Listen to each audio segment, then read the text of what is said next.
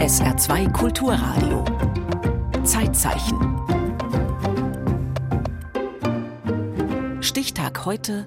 7. Februar 1859. Konstantin von Tischendorf entdeckt die älteste erhaltene Bibelhandschrift der Welt, den Codex Sinaiticus. Ich flocht ein Kränzlein schöner Lieder. Ich flocht ein Kränzlein schöner Lieder. Ihr Name klang in jedem wieder. Das hat ein väterlicher Freund früh beendet. Tischendorf hat er gesagt. Du bist kein Dichter, lass es sein. Maiknospen 1838, ein Gedichtband oder das Gedicht Lieben und Schweigen. Tatsächlich hat sich dieser junge Schwärmer lyrisch versucht. Immerhin 1840 hat sein etwas älterer Nachbar und Freund, ein gewisser Felix Mendelssohn Bartholdy, dieses Gedicht Lieben und Schweigen vertont. Ich Nein, ein Dichter bist du nicht, Tischendorf. Der Freund lag richtig. Felix Mendelssohn Bartholdy hat später Karriere gemacht als Musiker. Tischendorf auch, aber nicht als Dichter. Irgendwas mit Sprache war schon sein Ding. Er ist berühmt geworden als Entdecker und Erforscher biblischer Handschriften. Lobegott Friedrich Konstantin von Tischendorf. Er kommt 1815 zur Welt. In Lengenfeld, einer sächsischen Kleinstadt. Er stirbt am 7. Dezember 1874 in Leipzig. Dazwischen ein aufregendes und prallgefülltes Leben. Gut, dann bin ich eben kein Dichter, sagt sich der junge Tischendorf und studiert Theologie und Philologie, also Sprachwissenschaft in Leipzig. Auch hier beeinflusst ihn sein väterlicher Freund. Der Theologe Georg Benedikt Wiener ist ein Experte für das biblische Griechisch. Pasa psyche exousiais. Tischendorf macht seinen Doktor, wird Hauslehrer bei einem Pfarrer und heiratet dessen Tochter.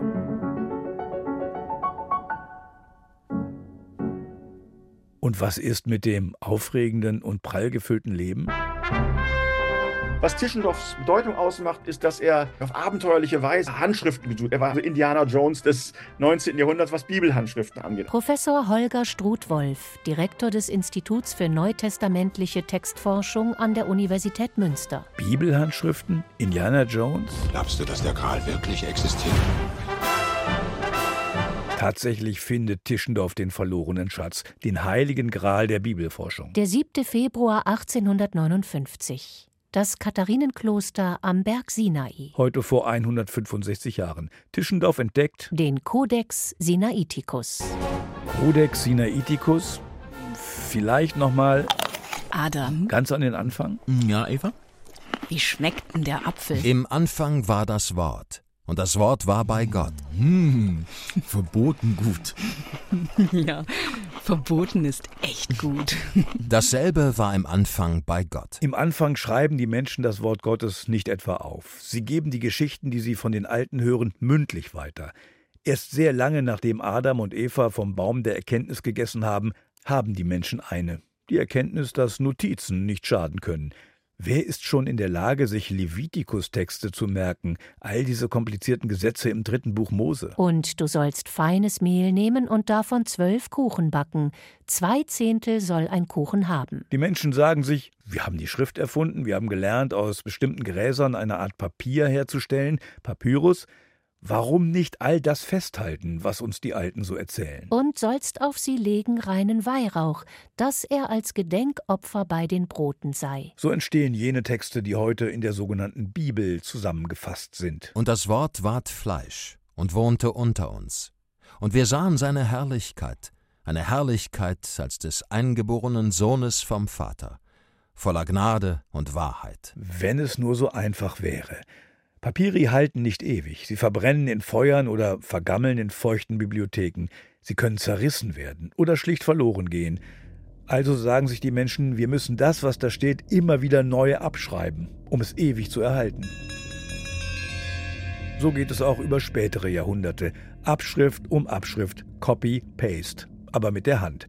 Später, als die ersten christlichen Gemeinden zu Geld kommen, übertragen die Mönche in ihren Schreibstuben die Texte nicht länger auf Papyrus, sondern auf Pergament, auf besonders bearbeitete Tierhäute. Die kann sich nicht jeder leisten, aber selbst diese teuren Materialien halten nicht für immer. Mäuse etwa oder Ratten sind ganz versessen auf Pergament. Meine liebe Traumfrau, es wird heute Abend spät. Und was passiert, wenn spätere Generationen Abschriften finden, die zerfressen und unvollständig sind? Warte nicht auf mich. Wie liefe das heute in der Küche? Ich muss zu Bernds Geburtstag. Das ist der Mann von Claudia. Wenn etwa jemand eine Notiz, angepinnt an den Kühlschrank, versehentlich zerreißt und wegwirft.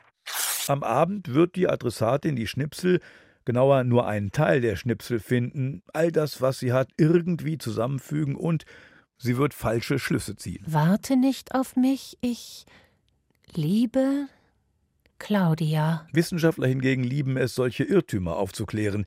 Sie haben viele Schnipsel in ihren Archiven mit Teilen der biblischen Texte. Die ältesten gehen auf das dritte Jahrhundert nach Christi Geburt zurück. Aber unter den insgesamt 5700 Handschriften, die heute vorliegen, gibt es zum Glück auch komplette Texte. Die machen es einfacher, keine falschen Schlüsse zu ziehen. Ich liebe Darüber, wer nun genau wen liebt Claudia? und was Claudia damit zu tun hat. Und dann müssen wir sehen, dass wir dann dieses Material ordnen und dann gehen wir Variante zu Variante durch und entscheiden, welches der Ausgangstext, der älteste Text ist. Selbst die Handschriften mit den zumindest zum größten Teil komplett erhaltenen Texten unterscheiden sich zuweilen voneinander.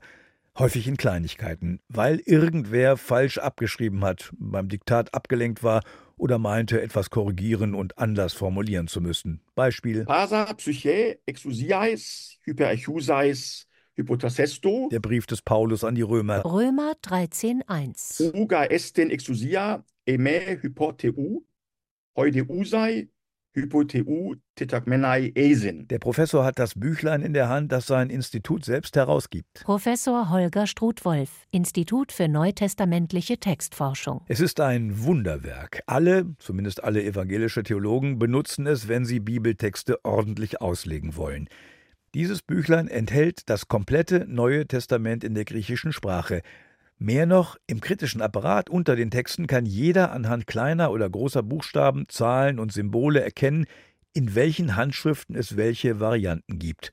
Und auch, wie sich der griechische Text von den gängigen Bibelübersetzungen unterscheidet. Jedermann sei untertan der Obrigkeit, die Gewalt über ihn hat.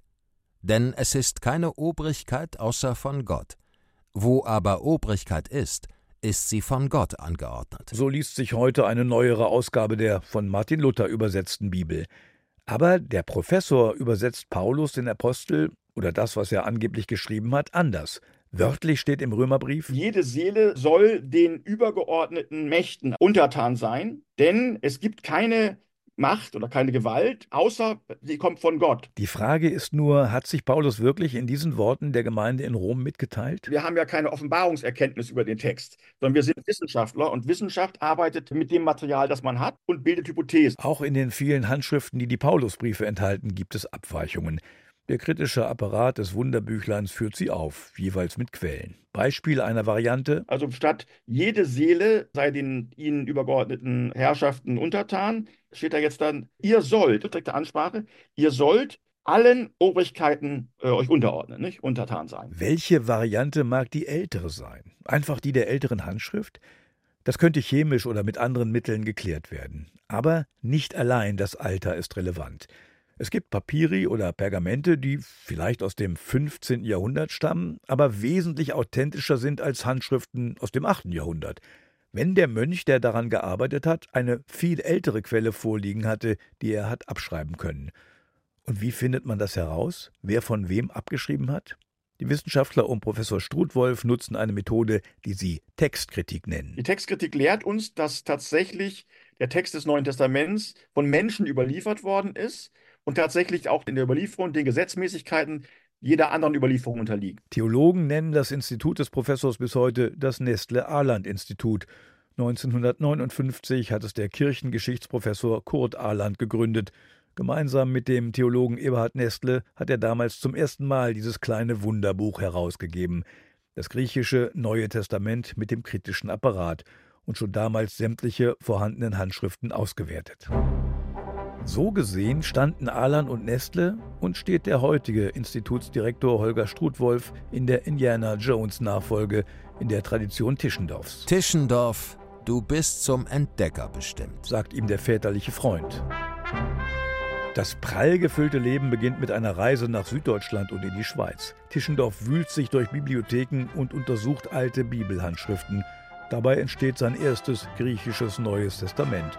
Danach zeigt der Wissenschaftler der irdischen Welt, wie gut er ist. Er nimmt sich einer als unlesbar geltenden Palimpsest-Handschrift an. Dieser Codex Ephraemi Rescriptus liegt in der Nationalbibliothek in Paris. Ein Palimpsest ist ein Pergament, das wiederverwendet worden ist. Schreiber haben den alten Text mit Bimstein abgekratzt, vielleicht hielten sie ihn für unwichtig oder konnten ihn nicht lesen, und haben dann die teure Tierhaut neu beschrieben. Zuweilen entdecken dann spätere Forscher, dass der alte Text der viel bedeutendere ist, und sie rekonstruieren ihn mühsam. Solch eine Handschrift also aus dem 5. Jahrhundert entziffert Tischendorf. Er braucht zwei Jahre dafür. März 1844. Sein größter Lebenserfolg bahnt sich an. Tischendorf reist nach Alexandria und besucht koptische Klöster. Dann zieht es ihn in Richtung Sinai. In den letzten Maitagen legt er den Kopf in den Nacken und schaut hinauf zum Gipfel des Bergmassivs, 2600 Meter hoch. Am Fuß des Sinai schmiegen sich 15 Meter hohe Klostermauern an den Berg.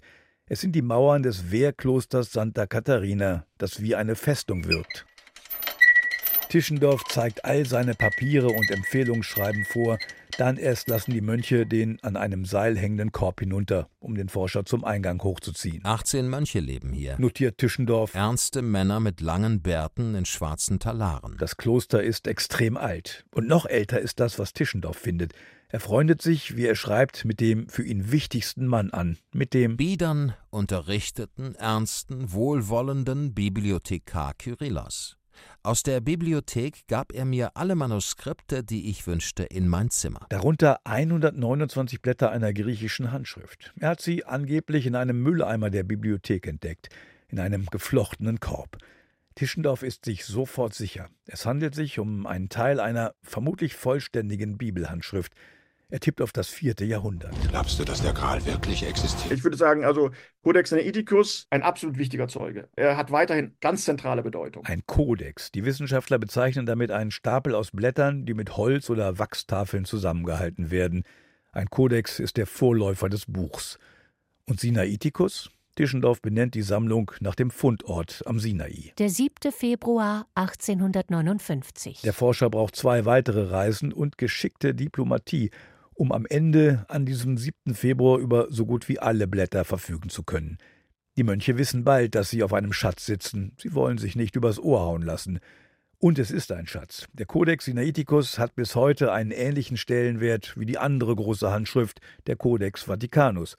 So wichtig, dass schon Tischendorf für ihn das Kürzel Aleph festlegt. Ein Aleph, also der erste Buchstabe des hebräischen Alphabets. Für die Forschung und den kritischen Apparat im griechischen Neuen Testament.